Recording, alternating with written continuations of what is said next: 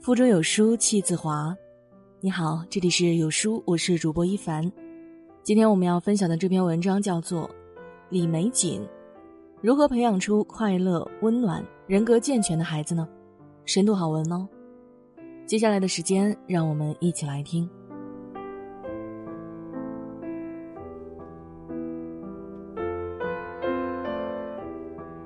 三岁前的孩子需要依恋。家长应该及时的满足其生理需要。三到十二岁的孩子需要规矩，家长应该坚定的对其说不。青春期的孩子需要选择权，家长应该耐心的将其当做朋友。著名的犯罪心理及青少年心理专家李玫瑾教授，通过接触大量案例，经过多年的侦查实践，发现，人在成年后的行为和心理。都是过去经历中的一个表现，一种折射，与幼时的家庭养育方式密切相关。眼里有什么，心里就有什么。父母们不禁要焦虑了：如何才能让孩子眼里充满快乐、温暖呢？李玫瑾教授针对不同阶段孩子的养育，给出了具体可行的方法。零到三岁情感抚养。零到三岁是孩子与家人一对一依恋关系的建立时期，这种依恋不断积累到十二岁。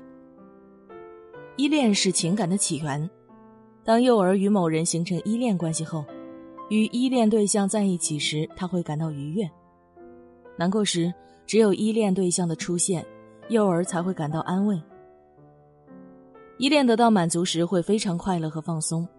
当人处于放松状态时，看外界的事物就会非常的快乐。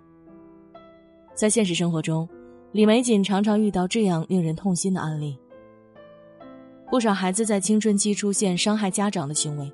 不用问，这样的孩子大多在十二岁以前不是由自己父母养育长大的，情感联系并没有形成。那么，如何建立依恋呢？应该给母亲三年产假。利于培养婴幼儿正确的依恋关系。在公开的场合，李玫瑾教授不止一次这样公开呼吁。源于美国的哭声免疫法曾一度风靡全球，年轻的中国父母也追捧不已。孩子哭闹时不能马上抱起，这样有利于培养孩子独立睡觉的好习惯，避免养成哭闹的习惯。李玫瑾教授不同意这种观点，他说。在吃喝拉撒不能自理的无能期，儿童只能靠哭来表达自己的痛苦。此时，家长应该立刻抱起孩子进行安抚。长期哭闹得不到安抚的孩子，他们内脏的自主神经系统会形成过度紧张的记忆，影响孩子的脾气秉性。比如说，生活中有不少的路怒族键盘侠，殊不知他们一点就着的火爆脾气。恰恰源于父母的粗放式养育，在一岁以内，自己的各种生理需求没有得到满足。喂养孩子要放在怀里，养育者的气味会让孩子感到温暖，食物熟悉的气味会让孩子感受到舒服和快乐，有利于依恋关系的建成。三岁到十二岁，性格抚养。爱是一种营养，但不是全部。孩子从三岁开始，逐渐具有了理解和表达的能力，是给孩子立规矩的关键时期。三岁时，家长要学会对孩子说不；四岁时，家长要教会孩子等待和自律；五岁时，家长要诱惑训练中教孩子学会自我管理，并身体力行的示范给孩子如何与他人分享；六岁时，孩子要在体育运动中学会吃苦耐劳的精神。在三岁左右，孩子的哭闹已经不是生理需要了，而是心理需求。那么，如何制止孩子无理的哭闹呢？哭闹没有用，比如说，孩子因为得不到手机，不能看动画片，在家里哭闹。此时，家长的做法应该是把孩子抱进卧室，一对一笑眯眯的看着孩子哭闹，直到孩子哭累了。家长可以起身离开，去拿一个热毛巾给孩子擦擦脸，让孩子体会到对他的爱。待孩子的情绪稳定下来，家长再心平气和地跟孩子讲道理。如果妈妈想看手机，爸爸不给妈妈，妈妈就像你刚才那样哭闹，好吗？你已经长大了，有什么需求可以说出来，哭闹是解决不了问题的。在面对孩子的教育问题时，李玫瑾提醒家长们，在对孩子进行教育时，特别要做到四个不要：不要骂孩子，不要打孩子，不要跟哭闹中的孩子讲道理，不要离开孩子。对于哭闹中的孩子而言，家长的大道理仿佛耳边的噪音。同样的，若把孩子单独留在房间里反思，相当于关禁闭，没有丝毫的教育意义。鼓励孩子学会表达自己的想法，倾听父母的想法，与孩子建立民主的沟通模式。很多家长反映，孩子到中学不爱学习，在课堂上坐不住，东张西望的，很是影响学习成绩。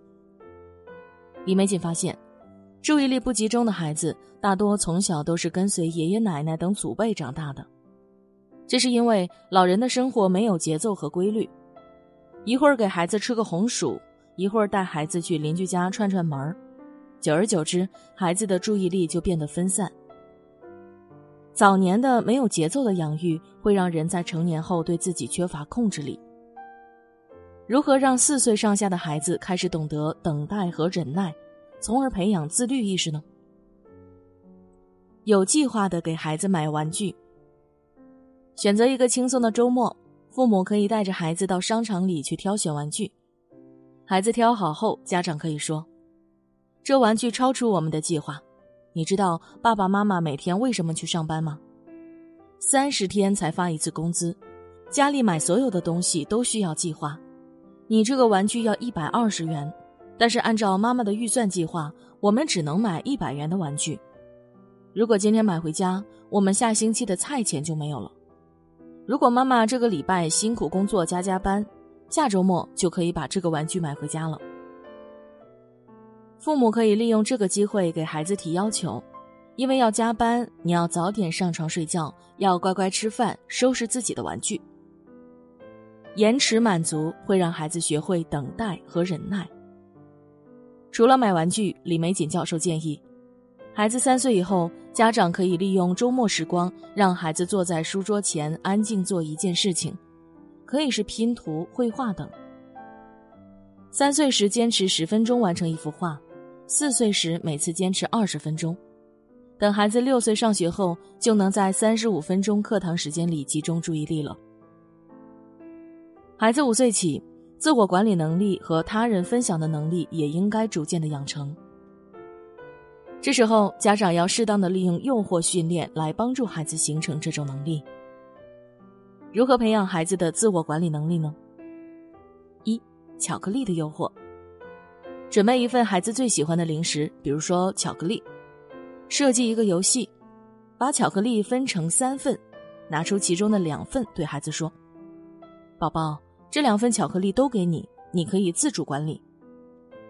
如果你能做到今天吃一份，明天吃另一份，那么明天妈妈再额外奖励你一份。大多数情况下，孩子首次掌握决定权，大多会把两份巧克力一次吃掉，自然拿不到第三份巧克力的奖励。一个月后，当第二次做游戏时，孩子会吸取教训，按照计划品尝巧克力，逐渐养成自律的习惯。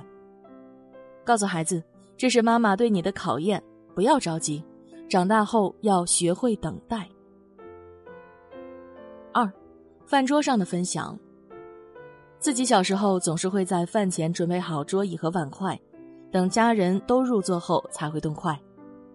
父亲加班不能按时就餐，母亲一定会用干净的碗筷给他单独留一份饭菜，最好的水果也会留给不在家的人。父母生活中的点滴的行为会让孩子学会如何分享。孩子从四岁就要多参加体育活动，培养吃苦耐劳。三，运动中的吃苦耐劳。跑步可以锻炼孩子的呼吸和耐力，还可以锻炼孩子的胆量。孩子在跑步中会上气不接下气，当过了这个阶段，会发现没什么不良反应。这时家长可以告诉孩子。生活中也会遇到这种情况，刚开始工作特别难，坚持一段时间后，你会发现也不过如此。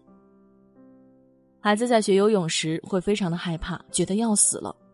后来他会发现，只要不放弃，一定能学会。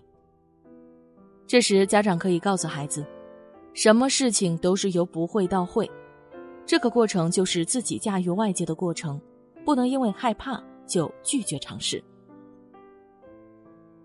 十二岁到十八岁，人格抚养。女孩十二岁，男孩十四岁起。第二性征开始发育，孩子进入青春期。面对中学生，家长首先要转变教育观念，帮助孩子成长，尊重孩子的选择权。比如说，孩子进入初二后，家长就可以与孩子讨论未来的职业方向，至少提供给孩子五种未来职业选择。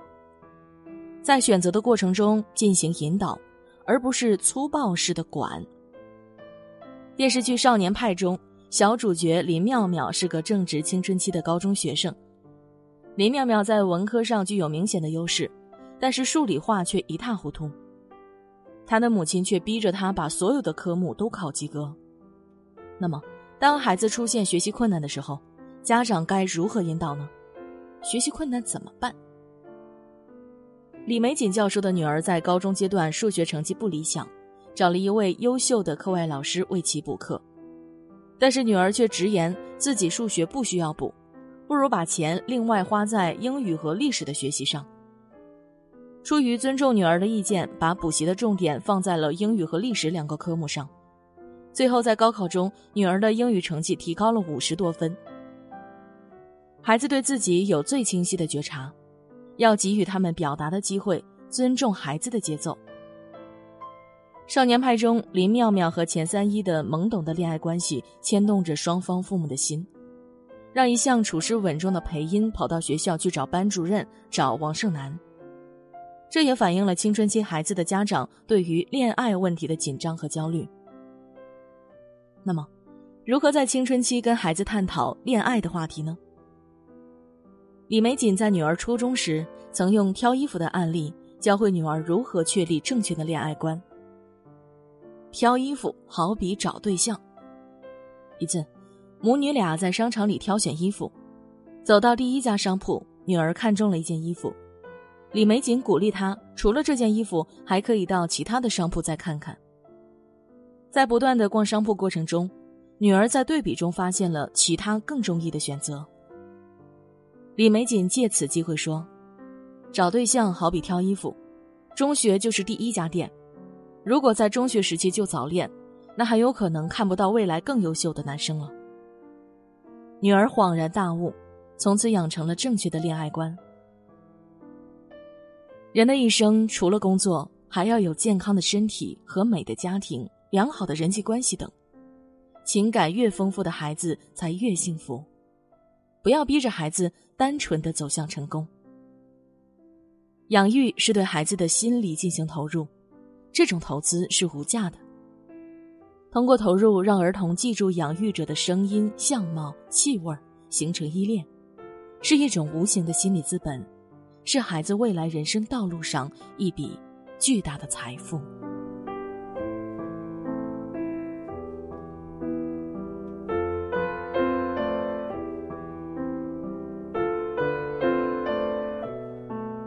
每一对亲子都是彼此最温暖的存在。教育儿女是当下父母一生的话题。今天有书君推荐给大家一个教育平台，还给大家准备了儿童课程哦。扫描文末关注后回复“绘本”，免费领取绘本故事。